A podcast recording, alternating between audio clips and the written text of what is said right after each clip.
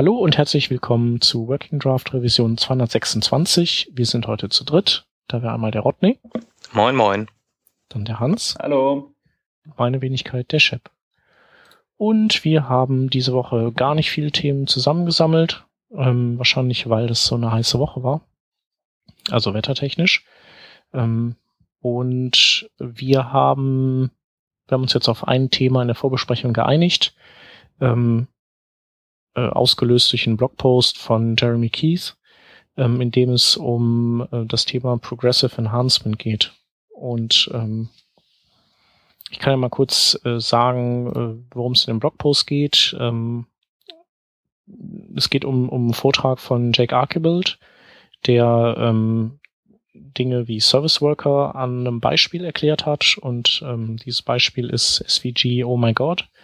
Ähm, so eine kleine, so eine kleine GUI für SVG-Optimierungswerkzeuge, äh, die ähm, die äh, in so die als Single-Page äh, Web-App geschrieben ist und die durch Service Worker ähm, pro progressiv ähm, enhanciert wird, wie man im Deutschen so schön sagt. Ähm, naja, und Jeremy äh, fand das zwar alles cool, hat sich aber dann die Frage gestellt, äh, warum warum äh, sozusagen die die Baseline von Jake äh, die ist, dass man JavaScript hat und all so ganzen Kram, also die Baseline sozusagen die Single-Page Web-App ist und und darauf aufsetzen, dass Upgrade die Service Worker sind, wohingegen er das so sehen würde, dass eigentlich die eine serverseitige Verarbeitung von SVGs, die man eben klassisch über so ein HTML-Formular hochlädt. Also dass das, das wäre für ihn so die Baseline und äh, die Single-Page-Web-App wäre dann schon die erste, das erste Upgrade und das zweite Upgrade wäre dann äh, im Endeffekt erst Service Worker. Ähm, jetzt äh, rührt das wahrscheinlich auch einfach äh, daher, dieses Blogpost, ähm, dass also das passt einfach zu Jeremy. Jeremy ist jetzt äh, ist ja weniger so ein äh, Single-Page-Web-App, äh, Angular, React, sonst was äh, Schnitzer, ähm, sondern der der entwirft und baut einfach klassische Webseiten und und da hat er einfach ähm, einen stärkeren Fokus drauf und äh, vermisst es in dem Fall. Ähm, Jake sagt allerdings, ähm, er, er setzt JavaScript voraus, weil es richtet sich ja letztendlich an Entwickler, dieses Tool. Und ähm, ja, die sind ja eigentlich immer gut ausgestattet. Also er, Adress, er, er richtet sich ja nicht an äh, jeden, an, an, an meine Oma zum Beispiel mit dem Tool. Und das führt zu der Frage, ähm, wie geht ihr mit dem Thema Progressive Enhancement um? Ja, das ist äh, auf jeden Fall äh, schon mal eine gute Überleitung. Also kurz noch Meinung zu dem Artikel. Ähm, also bei, bei mir ist es so, ähm, ich bin der Meinung, ich bin da eher auf Jeremys Seite und das ist vielleicht dann auch die Erklärung, äh, beziehungsweise eine Erklärung kann halt sein, wie ich vorgehe bei sowas. Im Endeffekt finde ich, wenn man eine Applikation hat, die ähm, ja sich an eine bestimmte Zielgruppe richtet oder die bestimmte Systemanforderungen hat, in Anführungsstrichen, dann ist das völlig okay, meiner Meinung nach. Gerade bei Applikationen. Ähm, du hast es früher, wir haben das ja schon oft gemacht, diesen Vergleich, äh, bei Applikationen, zum Beispiel Spielen, immer so gehabt, dass eine Mindestvoraussetzung für deinen Computer gegeben war. Du musstest mindestens einen Pentium 2 Prozessor haben und 128 Megabyte Arbeitsspeicher, um dieses Spiel spielen zu können. So haben wir heutzutage ja auch bestimmte ähm, Voraussetzungen für Apps, die erfüllt sein müssen. Wir gehen meistens davon aus, dass so ein Computer schon mal einen modernen Browser am Laufen hat und entsprechend auch wenn man ein bisschen, ähm, ein klein bisschen JavaScript verstehen kann und damit CPU-Power aufweist und vielleicht auch 256 Megabyte bereitstehen, nur damit dein Tab laufen kann, so ungefähr. Ähm, ich sehe es auch weiterhin so, dass man halt so eine Mindestanforderung an Applications bei Applications stellen darf, solange man darauf hinweist. Also ich meine, wenn wir uns mal ausmalen, was es heißt, überhaupt, dass eine Applikation komplett ohne JavaScript benutzbar ist, dann zeigt das ja der Jeremy in dem genannten Beispiel ganz gut auf. Allerdings ist das Bauen eines äh, Standardformulares zum Input ähm, und dann hochladen auf dem Server, compilen und zurückspielen ähm, in der ersten Version auf jeden Fall eine äh, ganz gute Idee. Allerdings, wenn man sagt, man möchte nur irgendein Produkt raushauen, dann ist es vielleicht irrelevant, diese erste Version zu haben, die natürlich besser funktioniert, aber die vielleicht äh, für die Zielgruppe überhaupt gar keine Relevanz hat. Wir optimieren ja auch nicht für irgendwelche alten Browser erstmal, also für IE6 beispielsweise, weil der halt zuerst da war. So. Und das ist ja auch genau das Gleiche meiner Meinung nach, oder es ist zu vergleichen mit dem, was Applikationen einem äh, bieten. Wir optimieren nicht in erster Linie oder wir schreiben nicht eine Applikation in erster Linie für, ähm, für nicht supportete Features, meiner Meinung nach. Sondern wir sagen, Aber ich glaube, das klammert er auch, äh, also das meinte er auch nicht. Also ähm, eine Zeit lang war das ja mal schon so auch Thema, dass man, also ja, was ist denn, wenn einer mit so einem alten Browser kommt? Also das, äh, glaube ich, würde er auch so ausklammern. Also das ist jetzt nicht notwendig, aber eben äh, die Fragestellung, warum ähm, also es ist natürlich, kann man sich auch die Frage stellen, warum dann nicht auch alte Browser? Mhm. Ähm, aber äh, für ihn ist das so diese, die eben ein Fallback bereitstellen für die Eventualitäten, die, mit denen man eben gar nicht rechnet. Also so die Annahmen, die man, das ist sowieso was, das wir oft in, in die Falle laufen wir ja häufig, dass wir Annahmen treffen und eines Tages diese Annahmen eben dann nicht zu, zutreffend sind. Mhm. Ähm, ist ja bei Geräten, für die wir optimieren, was ja an sich schon falsch ist, äh, so und bei vielen anderen Dingen. Ja.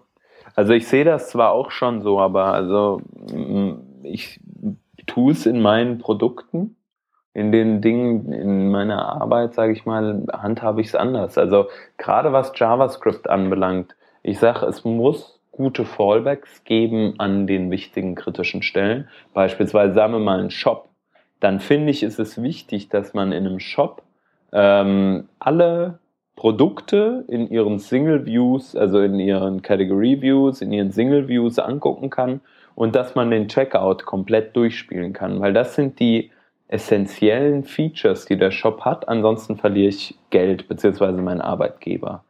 Ähm, oder halt bei einer Applikation könnte ich mir vorstellen, äh, bei diesem SVGO, ja, da wäre es theoretisch genau sowas, wie der Jeremy vorschlägt, schon richtig, dass man nämlich die Grundfunktionalität bereitstellt. Allerdings ist halt an der Stelle dann wieder dieses Argument, brauche ich das wirklich? Kann ein Developer nicht zum Beispiel auch einfach etwas anschalten, beispielsweise JavaScript, wenn er dieses Tool nutzen möchte? Natürlich geht es auch anders, aber aufgrund von Zeit und aufgrund bei dem Tool ja sowieso an, von Demonstrationszwecken ist es meiner Meinung nach gar nicht notwendig. Das, ich finde es auch zum Beispiel in einem Intranet, wenn ich ein Intranet baue, ja, dann finde ich es zum Beispiel nicht notwendig, dass man in diesem Intranet irgendwie darauf achtet, dass man maximal, also dass man wirklich das JavaScript so klein wie möglich hält oder das CSS so klein wie möglich. Es kommt mir dann eher auf so eine Art ja abstrakte abstrakte Architektur bei sowas an, dass halt die Architektur stimmt, die da im Hintergrund steht, nicht auf die Implementierungsdetails. So. Lässt sich drüber streiten, gar keine Frage, aber ich hab, bin meiner Meinung nach, also ich bin nicht davon überzeugt zu sagen, wir müssen ähm, Applikationen immer auf dem kleinstmöglichen Weg anfangen, um darauf dann krass zu enhancen. Manchmal ist das Enhancement halt auch einfach schneller und besser für den gegebenen Zweck. Meiner Meinung nach. Ja, ich denke mal, das sollte ja sowieso immer der Grund sein, warum man überhaupt dieses Enhancement macht, in der Regel, ne? Weil die User Experience dann deutlich cooler wird. Genau, genau. Aber also wie ich schon sagte, ähm, ich meine, es gibt Sachen, die lassen sich nicht wegdiskutieren, da braucht man äh, entsprechend irgendwie etwas. Ich finde es zum Beispiel gar nicht okay, wenn eine Content-Seite, also eine reine Seite wie jetzt mein Blog beispielsweise oder meine Webseite sozusagen, wenn die auf JavaScript angewiesen ist, damit sie funktioniert. Ja, das fände ich nicht gerechtfertigt. Wobei ich auch bei meinem Blog zum Beispiel wieder argumentieren würde, ja, okay, aber es ist halt für Entwickler und die sollen halt nur mal hier JavaScript anmachen und dann kriegen sie schon, was sie wollen. Mhm. Ähm, ja, ansonsten, also ich, ja, ich weiß nicht, aber ich finde bei so Mainstream-Medien oder so, wenn man da halt irgendwelche News-Seiten hat und die funktionieren nicht ohne JavaScript, dann läuft da grundsätzlich was falsch. Aber das hat man ja auch größtenteils nicht, meiner, meiner Erfahrung nach. Klar kriege ich, ich jetzt ja. auf. Ich denke einfach, weil du, du natürlich aber auch keinen Zugewinn an User Experience dadurch erreichst. Also was, also es gibt ja nichts, was du mit JavaScript jetzt an einer, an, an einer Seite mit viel äh, Lesestoff mit JavaScript geiler machen kannst. Naja, klar, du hast immer sowas wie irgendwelche Karussells, die du irgendwie an den Start bringst oder äh, Live-Ticker wegen mir oder mhm. sag mal, was halt jetzt neuerdings in Anführungsstrichen die, ähm, die äh, meisten oder viele News-Webseiten haben, ist halt einfach so eine Art Messaging-System, dass du halt irgendwie eine Nachricht bekommst, wenn da zwei neue News auf der Startseite erscheinen oder so oder eine, mhm. Äh, keine Ahnung, man hat im Chrome dann die Desktop-Notifications, wenn man bei Spiegel Online auf der Seite Echt? ist oder sowas. Wenn man das angeschaltet hat. Ja. Echt? Ja. Das geht. Wenn du irgendwo im Hintergrund einen Tab offen hast von, von Spiegel Online und du hast diese Dinger aktiviert, dann kriegst du immer Push-Notifications. Mhm. Wenn man das möchte, ist das cool. Das ist mir noch gar nicht aufgefallen. Das ist aber auch wieder so eine Sache, ne? Sowas ist ein Progressive Enhancement. Also du kannst die Seite vollständig nutzen ohne mhm. dass du diese Push-Notifications hast. Genauso Location-Checks. Ja. Ähm, da habe ich zwar ein ganz anderes Problem mit, aber mit Location-Checks kannst du ja auch eine Seite stark improven. Du kannst zum Beispiel einem Benutzer viel besser den personalisierten Content anbieten. Ist aber auch eine Sache, die brauchst du nicht, um beispielsweise eine News-Seite zu gestalten oder eine wenn man einen Restaurant-Guide oder so, ja, da ist es nicht notwendig, meiner Meinung nach. Nicht notwendig, aber da sehe ich ja sogar fast noch äh, Anwendungsbeispiele, dass irgendwie dann die, die Lokalnachrichten mehr nach vorne drückst, die, die halt da in, in dem, in der Ecke dann stattgefunden haben oder ähm, die Restaurants, die in der Umgebung sind oder so. Genau, und das wäre meiner Meinung nach an der Stelle ein Progressive Enhancement, wo es auch Sinn macht, sage ich mal, ähm, eine Detailansicht oder eine, eine einfach eine, sagen wir, eine Kategorieseite oder eine Übersichtsseite über alle Restaurants, an, an dem Beispiel jetzt mal weitergedacht, einfach alle zu zeigen,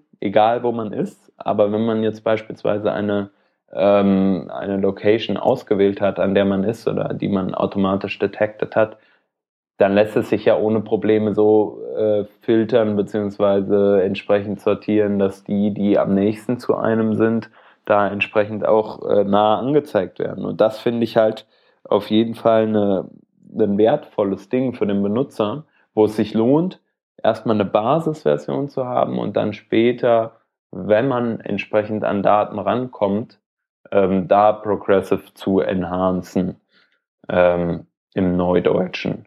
Aber sowas wie JavaScript, ob das jetzt an und aus ist in einer Applikation wie Facebook beispielsweise, ist meiner Meinung nach nicht wichtig.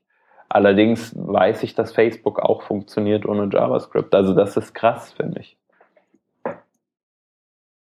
Ich finde das witzig, wie Progressive Enhancement schon wieder auf äh, ist JavaScript da oder nicht reduziert wird. Ähm, wahrscheinlich, weil äh, das in, im Prinzip äh, letztlich das ist, wo, worauf es hinausläuft äh, in Jeremys Post. Ähm, und meistens läuft es ja darauf hinaus. Was wieder ein ganz spezieller Fall ist, und das Thema kommt natürlich dann bei Single-Page äh, öfter auf. Ähm, und ich finde, das ist auch schwer zu lösen, grundsätzlich. Naja, also ich war. Also ohne, vorletztes Wochenende in, in London an der Edge und habe da unter anderem mit Jeremy über dieses Thema äh, gesprochen. Mhm. Die Idee ist eigentlich ja nicht, dass irgendjemand sein, sein JavaScript abschaltet oder irgendwas in der Richtung. Ähm, ja, die, die Idee ist halt, äh, dass, dass du irgendwas mal kein JavaScript ist. kriegen kannst. Genau, entweder du hast gar kein äh, Script-File bekommen, weil es ein äh, Proxy rausgefiltert hat, oder du bist auf einem Browser, wo irgendein Feature nicht implementiert ist und äh, das JavaScript war schlecht geschrieben, mhm. deswegen fällt gleich alles auf die Fresse. Das sind eher ja, wahrscheinliche ja Szenarien, als dass jemand sein JavaScript abschaltet. Ja, äh, genau. Er sagt ja auch, es geht ja um einfach darum, eben ähm, ein Fallback zu haben, äh, der, der dann einen auffängt, wenn die Annahmen, die man trifft, nicht, äh, nicht zutreffen. Also so wie der Jake Archibald gesagt hat, ähm, die, äh, das sind Entwickler, die das Ding benutzen, die stellen JavaScript nicht ab. Macht ja keinen Sinn, dass ich irgendwas äh, baue, was kein JavaScript braucht. Ähm, und klar, also äh, wobei ich, mir ist es noch nie passiert, ich weiß nicht, ist euch das irgendwo schon mal passiert, dass ihr eine Seite laden konntet, aber das JavaScript dann nicht? Also Schriftarten ja, vielleicht noch, aber also ich, ich finde, ich hab, ich muss, ich finde das total okay, dass man so sowas bedenkt, aber ich muss hab, muss auch sagen, ich habe noch nie von irgendwem gehört, dem das passiert ist. Und es war und der Peter fährt dauernd durch den Zug. Äh, diverse andere Leute fahren dauernd im ICE herum und twittern. Aber ähm, und, und Screenshots von Seiten ohne Fonts sehe ich da schon, aber Screenshots von Seiten, die, äh, wo alles äh, rübergekommen ist, was äh, notwendig war, nur JavaScript nicht. Ja, also es stimmt schon, ist ein komisches Szenario eigentlich, weil du ja das meiste an deinen Daten irgendwie aus einem anderen oder also halt sich aus Bildern zusammensetzt ganz oft. Ne? Aber also ja, ich hatte schon manchmal das Gefühl, oder zumindest, dass es später kommt, also gerade im Zug, ne, dass du halt eine Seite benutzt und während du schon anfängst zu lesen, dass du wirklich auch nochmal einen Flash of Content hast, nicht unstyled, aber dass irgendwie so ein, so ein Scrolling oder so stattfindet, wo halt irgendwie eine Java, per JavaScript irgendein Modul reingeladen wurde oder eine App oder sonst, äh, äh eine Ad oder sonst irgendwas. Mhm. Okay, aber das sind ja dann oft auch äh, wissentlich äh, nachgeladene ähm, Sachen. Ja. Also das, aber so die elementaren Teile einer Seite, also ich äh, finde es ja gut, dass man an so ein Szenario denkt, aber ich Vielleicht wohnen wir auch nicht im richtigen Land, um das mal irgendwie zu erleben, mhm. aber ich habe, also für mich ist das eben leider Gottes eben noch eine urbane Legende. Ja. Ja, vielleicht ist es halt auch einfach so, dass wenn du in anderen Ländern wirklich pro Kilobyte dann bezahlen musst und dir aber eigentlich nichts leisten kannst, dass es dann halt zum Problem wird und du sagst, ich schalte JavaScript ab, damit ich mir die 200 Kilobyte halt spare. Ja, aber ich glaube, die Länder gibt's auch nicht. Also wenn du dir anguckst, was andere Länder bezahlen, gerade die dritte Weltländer für äh, Internet, du meinst die kriegen die, es ja gigabyteweise nachgeschmissen. Countries. Ja. Äh, genau. Genau, ja, ja, das stimmt schon. Das ist, äh, ist so eine Sache. Ich weiß es auch noch nicht genau. Ich, ich grätsch da mal kurz rein. Also oh, wie, ja. wie, wie Peter bin ich auch ein Opfer des mobilen Internets, respektive des nicht vorhandenen Internets. Ähm, ich wünsche mir durchaus eine einfach zugängliche Option in meinem Browser, äh, wo ich dann sagen kann, so, komm, scheiß jetzt auf CSS, äh, Bilder und äh, JavaScript. Gib mir einfach den, den Text.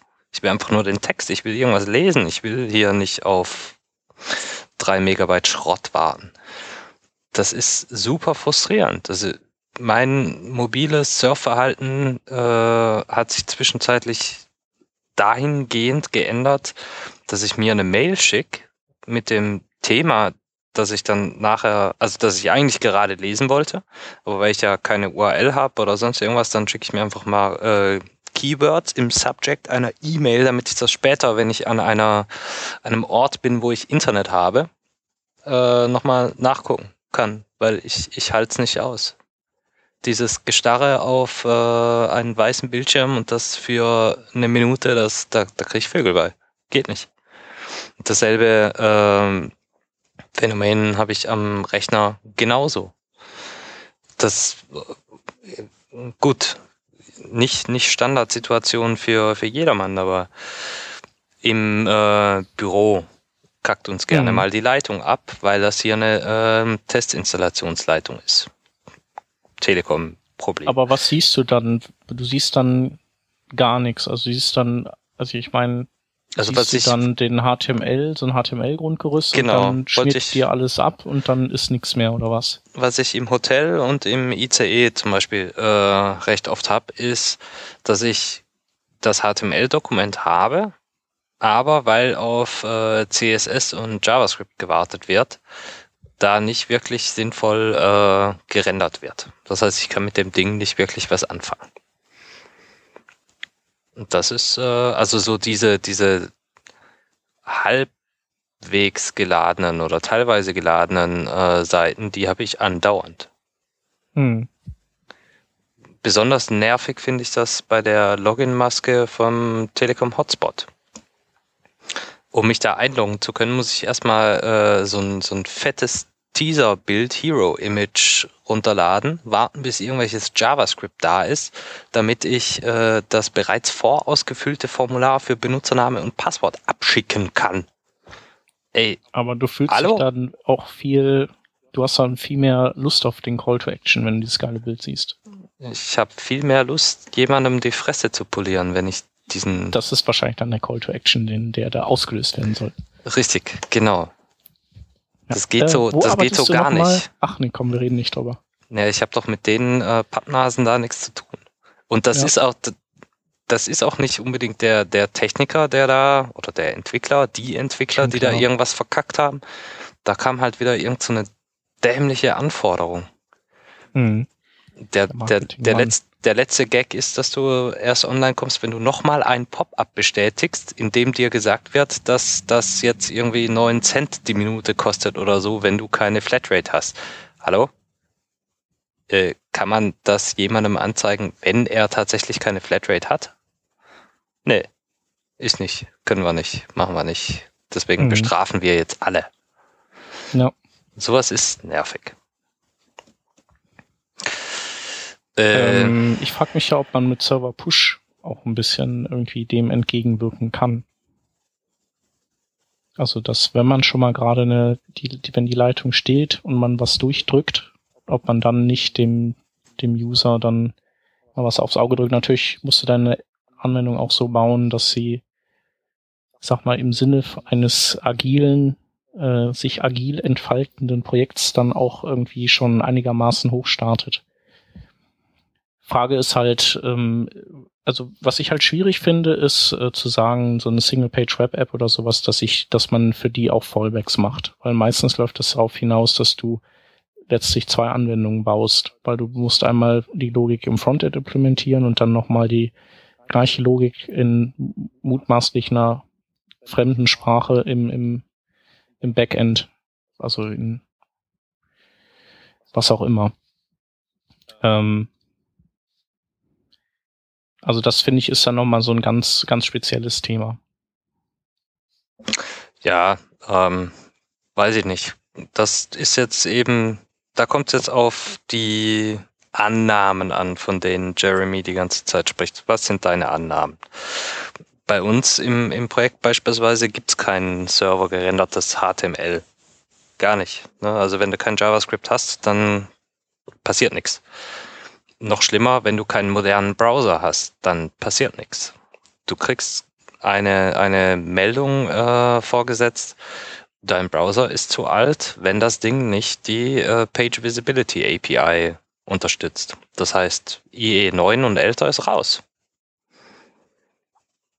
Und das ist gut so.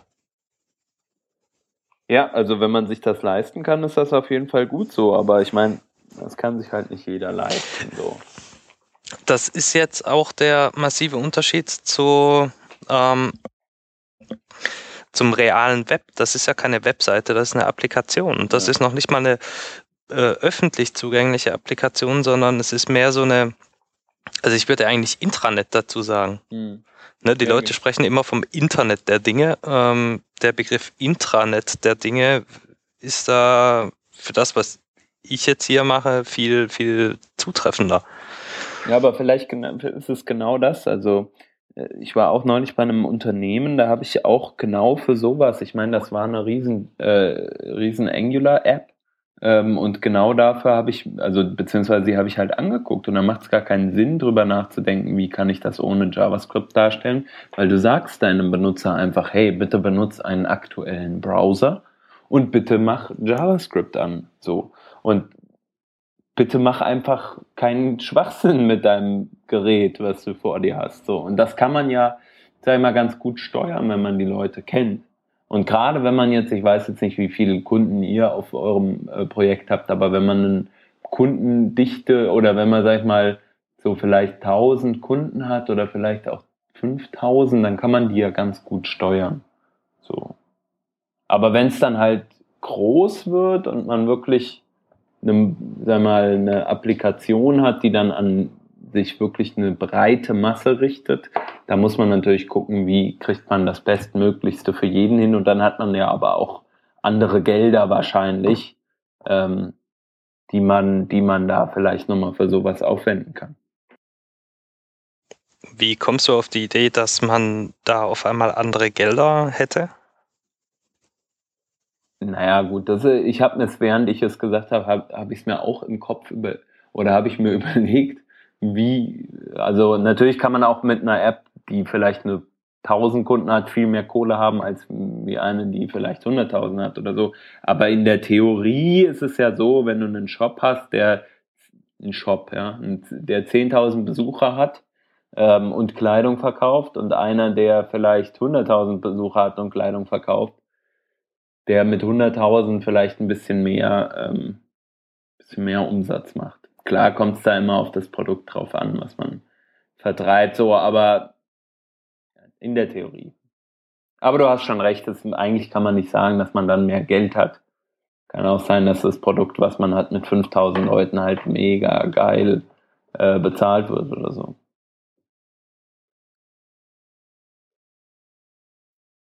Aha. Na gut. Wie meinst du das? Bitte, bitte präzisieren Sie Ihre Aussagen. Ähm, die, da irgendwelche Korrelationen zwischen äh, Anzahl Besucher und äh, Umsätze und Budget für Webseite zu ziehen ist oder zu sehen ist irgendwie ähm, ja fernab meiner Realität. Deiner vielleicht, aber ich spreche auch eher von der Allgemeinheit. Also ich kann das schon gut verstehen, was du sagst. Also dass du halt sagst so, ey, wir haben halt, wir haben halt ein Budget, so, aber wir haben kaum Nutzer. Ähm, das, ja, das mag oft auch so sein, aber ich glaube, in der, in der Realität ist es ja doch eher so, dass eine, ähm, ja gut, wobei hast du schon re auch recht, ne? Also ich überlege jetzt gerade eine andere für eine, für eine Agentur, für die ich kürzlich gearbeitet hat, habe. Da haben wir auch für ein Medienunternehmen eine Webseite gebaut, die wahrscheinlich nicht so viele Benutzer haben wird. Aber das Budget ist trotzdem groß, weil man halt sagt, hey, das ist unser Aushängeschild. Ja, stimmt schon, hast du schon recht, ist vielleicht nicht so gut, da eine Korrelation zu sehen. Hm. Ja, manchmal aber halt doch.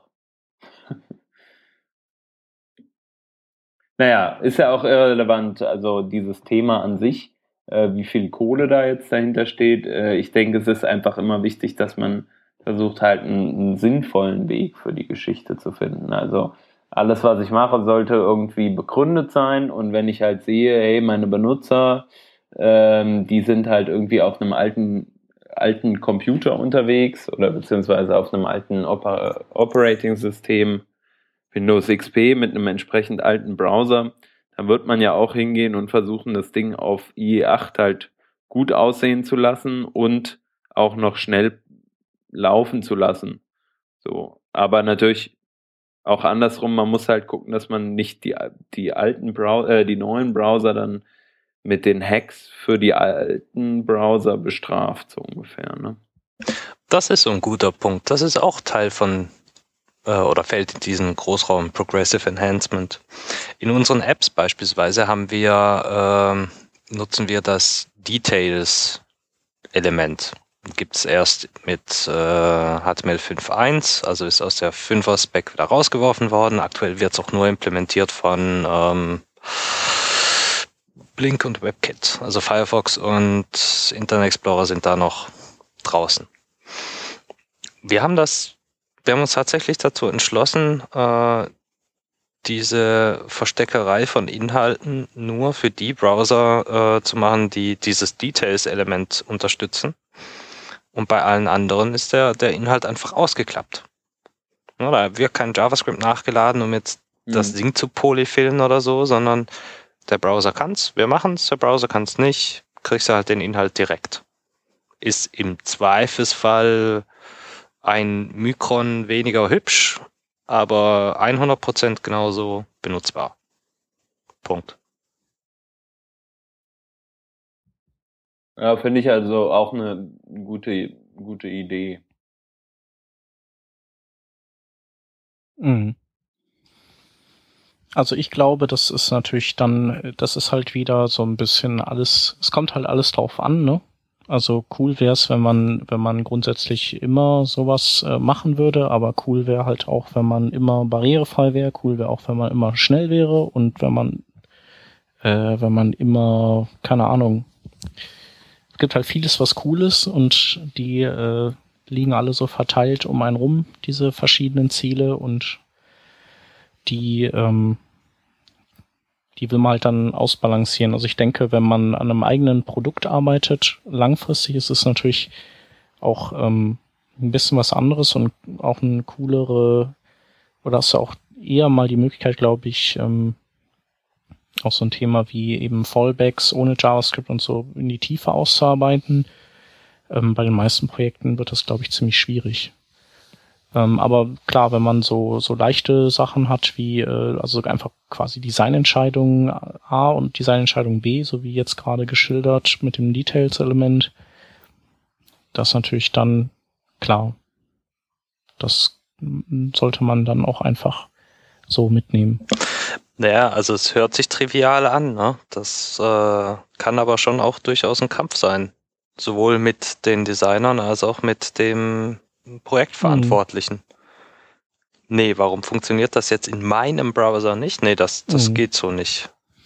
Ich denke, das hängt auch von, sicherlich auch von der, jetzt konkret bei dem Details-Element von der Menge Inhalt ab, die da drin steckt, unter Umständen. Also, ähm, je nachdem, ob das irgendwie alles äh, oder das Navigieren erschwert, wenn es alles ausgeklappt ist, weil es zu viel ist, macht es dann doch Sinn, äh, ein Polyfill per JavaScript nachzuladen. Also dass das eben der Standard-Use-Case ist und nur wenn dieser Polyfill dann nicht lädt, äh, dann eben das standardmäßig ausgeklappt zu haben. Das kann man durchaus äh, auch machen. Hier, Aaron Gustafsson hatte doch da neulich äh, einen Artikel zu, wie hieß das Ding denn? Können wir vielleicht in den Show Notes nochmal verlinken. Mhm. Ja, der ist ja sowieso ein Progressive äh, Enhancement. Interface Experience Maps hieß das Ding. Genau. Wo er im Prinzip diese Wege äh, aufzeigt. Oh, du hast gar nichts, ja, dann kriegst du die Variante. Oh, du hast JavaScript, aber das fehlt, ja, dann kriegst du die Variante. Oh, du kannst auch das Details-Element, ja, dann mach doch das. Mhm. So, ähm, diese Herangehensweise auch irgendwie auf, auf Papier bringen, um das verständlich zu machen. Ja. Äh, Habe ich auch angefangen. Hilft. Also kann man. Dinge zu Papier bringen hilft sowieso immer. Ja. Weil man dann einfach ein bisschen zielgerichteter arbeitet im Anschluss. Und weil man anderen Leuten so ein bisschen den Plan malen kann und die das irgendwie zwei Stunden später nochmal angucken können und im Zweifelsfall die Möglichkeit besteht, dass es dann nochmal verstehen. Und du auch, wenn du, wenn du ein Team-Event hattest am Abend vorher. Naja, ich mal meine Pläne nur besoffen. Das, ah ja, okay. Ja, Das muss man bei der Telekom schon so machen. Ja. Also du wirst hier ja nüchtern auch nicht reingelassen. Ah, okay. Ist auf jeden Fall eine interessante Hervor äh, Vorgehensweise. Ich werde das auch mal äh, interessanter Arbeitgeber, genau. Ich werde das auch mal anregen in meinem ja. nächsten ja. Projekt. Wenn sie auf dem Campus oder im Campus äh, jetzt noch tatsächlich Alkohol verticken würden, dann wäre ja cool. Ja, kommt bestimmt auch irgendwann, wenn man nur lang genug fordert. Ich glaube nicht. okay. Also, Jeremys Post auf jeden Fall ähm, interessante Ideen, aber wir sind eher so der Meinung, manchmal hat er recht und manchmal halt nicht. Mit anderen Worten, it depends eigentlich so wie immer. Ja, also im Großen und Ganzen hat er recht. Ich sehe das halt nur, ich finde es nur schwierig bei äh, Single-Page-Web-Apps. Also man hat halt einfach meiner Meinung nach, ähm, sagen wir mal, ich, ich sage jetzt einfach pauschal den doppelten Aufwand, wenn man das auch noch abfangen wollte. Also sozusagen den, den Weg, dass der Browser irgendwie die ganzen JavaScript-Sachen nicht kann oder das JavaScript halt fehlt oder sonst was. Und ähm, da ist halt die Frage, wie entwickelst du das? Wie testest du diesen Pfad ständig, während du weiterentwickelst? Und äh, wer, woher kommt das Budget? Wenn du ein eigenes Produkt entwickelst, passt das? Ähm, da rechtfertigt vielleicht deine Besucherschaft dann diesen Zusatzaufwand über die Zeit. Ähm, ansonsten denke ich, muss, wäre es halt, oder wird das ja in Zukunft glücklicherweise von den äh, Frameworks auch ein, teilweise mit geschultert. Also hier ähm, Ember Fastboot und äh, Angular 2 soll ja auch in der Lage sein, serverseitig gerendert zu werden mit diesen, ähm, ja, wie nennt sich das, diese isomorphen JavaScript-Konstrukte, die dann halt äh, sowohl im Frontend wie auch auf Node laufen. Aber du brauchst halt Node dann. Also Node brauchst du halt schon. Wenn du keinen Node kriegst, Macht man das heute noch, dass man kein Node kriegt? Ähm, ich habe keine Node-Server. Nicht einen einzigen. Ja gut, also ich sag mal, wenn Java performant ausliefert, ist das ja auch kein Problem. Ne? Also privat habe ich auch keinen Java-Server. Das habe ich nur hier bei der Telco. Gut, wenn PHP ja, okay. Nee, also ich meine, es kommt natürlich immer drauf an. Aber äh, ich sag mal, oft ist es ja doch auch schon so, dass man mit Node arbeitet, oder? Das ist für mich tatsächlich einfach nur ein CLI-Tool. Ich habe das noch nicht als äh, Server mhm. im Einsatz. Ähm, der Frederik Kemberger, der hat ja auch irgendwann mal erzählt, dass er auf der, ähm, ich glaube, die JSON-Conf war das in Hamburg war letztes Jahr und dann hatte er einen Vortrag gehalten, ähm, Node im Unternehmenseinsatz und da haben auch alle so quasi abgedreht und die Köpfe geschüttelt und so, äh, danke, aber das kann man ja echt total vergessen noch. Also. Warum? Ja, warum ist eine gute Frage, aber es ist halt einfach äh, schwierig. Also, oder guck auch die Massenhoster an. Warum haben die kein Node? Ich kapier's, ich weiß es nicht. Vielleicht ist es irgendwie schwierig für die aufzusetzen bei Shared Hosting. Also, die Verfügbarkeit ist halt einfach zu gering. Ja, oder die haben halt einfach auch keinen Bock. Ne? Das kann ich mir auch ganz gut vorstellen. Die haben einfach, die sagen so, ey. Vielleicht haben die auch keinen Bock. Äh, wir haben hier, keine Ahnung, unten drunter liegt von uns irgendein Red Hat Gedöns. Und Red Hat hat halt keinen Node in der aktuellen Version äh, in, in, in seinem Repository. Und wir wollen aber nur das, was Red Hat uns bietet, auch da installieren. Und dann kriegst mhm. du halt da ein Node 0.6 oder 0.8 und dann denken sie sich halt, ja, okay, aber eigentlich sind die ja schon bei 0.12 und warum überhaupt 0 Punkt und ach nee, komm, dann lassen wir das gerade. Ich denke mal, für die ist das natürlich dann auch einfach äh, mehr äh, administrative Arbeit wahrscheinlich, ja. äh, sowas noch zusätzlich zu verwalten.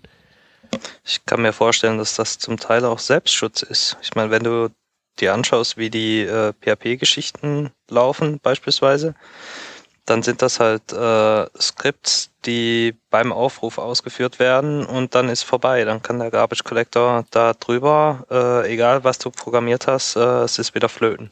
Ja? Also mit Skriptende wird halt aufgeräumt. Auch bei diesen ganzen anderen Laufzeit-Containern. Äh, wird da relativ gut aufgeräumt. Bei einem Node-Server äh, sieht das ein bisschen anders aus, weil du einen äh, langläufigen Prozess fährst. Ja, wenn du den, den, das ist der große Unterschied. Kurzweilige Prozesse, wie diese PHP-Skripts, äh, die können schon auch mal äh, Scheiße produzieren, sind in aller Regel aber weniger gefährlich als langläufige Prozesse, die sich äh, bei normaler Programmierung gerne mal ähm, abschießen. Entweder krallen sie sich den ganzen RAM, müllen da irgendwas voll, weil irgendein Memory Leak äh, viel, viel dramatischere Auswirkungen hat, als das bei äh, eben so einem kurzläufigen läufigen äh, PHP-Skript der Fall ist.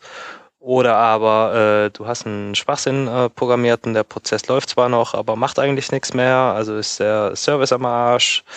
Ähm, langläufige äh, Serverprozesse äh, so zu bauen, dass sie äh, resilient sind, also weiterlaufen können, nicht Systeme stürzen, das ist nicht so trivial. Natürlich gibt es jetzt hier irgendwelche äh, Watcher-Tools, äh, die dann über diese Prozesse wach, wachen. Oh, braucht zu viel RAM, killen wir. Oh, ist abgestürzt, starten wir neu. Klar, ja, bekannt, äh, Grundproblem bleibt das gleiche. Davon mal abgesehen kann ich überhaupt nichts zur Hosting-Landschaft sagen, weil seit zehn Jahren eigentlich nur noch Root-Server. Vielleicht sollte ich die Klappe halten. Okay. Vielleicht äh, sollten wir das Thema aber auch hierbei einfach schließen. Yep. Und uns noch äh, abschließend ähm, um euren Input bitten, wenn ihr anderer Meinung seid als wir. Ähm, und wenn ihr mal äh, ja, so ein bisschen uns Kontra geben wollt mit dem, was wir hier eigentlich labern, ab in die Kommentare damit bitte. Äh, wir würden uns sehr freuen und antworten auch nach gewisser Zeit. Ja, und dann bleiben uns noch die Links zu verkünden. In dem Fall ist das genau einer. Äh, ich übernehme das einfach mal und zwar ist das ein, ähm, ein Tool, was bei Facebook entwickelt wird, was es schon länger gibt. Das heißt Watchman und äh, tut eigentlich genau das, was man von dem Namen her erwarten würde, eventuell. Es ist ein Watch-Tool, also ähnlich wie ein Grunt Watch beispielsweise, allerdings ein Command-Line-Interface. Das heißt, man kann sich das Tool in, installieren und hat dann entsprechend auf seiner Command-Line ein paar Befehle, mit denen man dann äh, Files watchen kann. Warum sollte man das machen? Ähm, A, auf der Command-Line kann man manchmal ähm, so ein Skript gebrauchen und vielleicht möchte man dafür nicht so einen ganzen Grunt ähm, Prozess aufsetzen. Auf der anderen Seite ist das Ding wohl relativ schnell, so wie es beworben wird, und kann ziemlich viele Files, also wirklich die Masse an Files ist da das Interessante, ähm, ziemlich gut im Auge behalten. Äh, und das ist also ein Vorteil gegenüber anderen Watch Services. Es gibt natürlich noch andere Command-Line-Tools aus dieser Reihe. Ähm, das hier, darauf bin ich aber kürzlich gestoßen, ähm, und wie gesagt viele Files und äh, dann irgendwelche Action, äh, Actions triggern. Das ist ähm, hier der Vorteil von Watchmen. Für die Leute, für die es interessant ist, gerne mal angucken. Und das war es auch schon für diese Woche mit den Links. Vielen Dank, Hans. Sehr gerne. Und wir sagen, macht es gut. Bis nächste Woche. Tschüssi. Tschüsschen. Ciao.